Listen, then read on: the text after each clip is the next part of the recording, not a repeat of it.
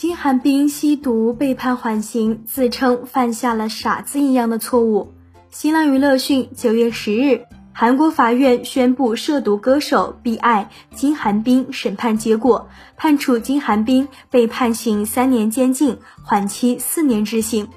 B.I 涉嫌二零一六年四月至五月期间，通过同一经纪公司训练生 A 某购买大麻和 LSD，并使用了其中一部分。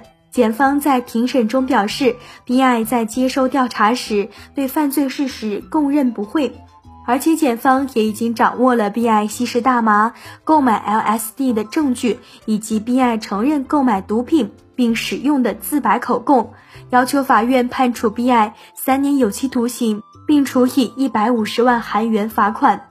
比尔在最后陈述中表示，犯下了傻子一样的错误，现在也在反省，以后也将反省，希望能再给我一次机会，呼吁从宽处理。对此你怎么看？欢迎在评论区留言讨论。本期内容就到这里，下期精彩继续。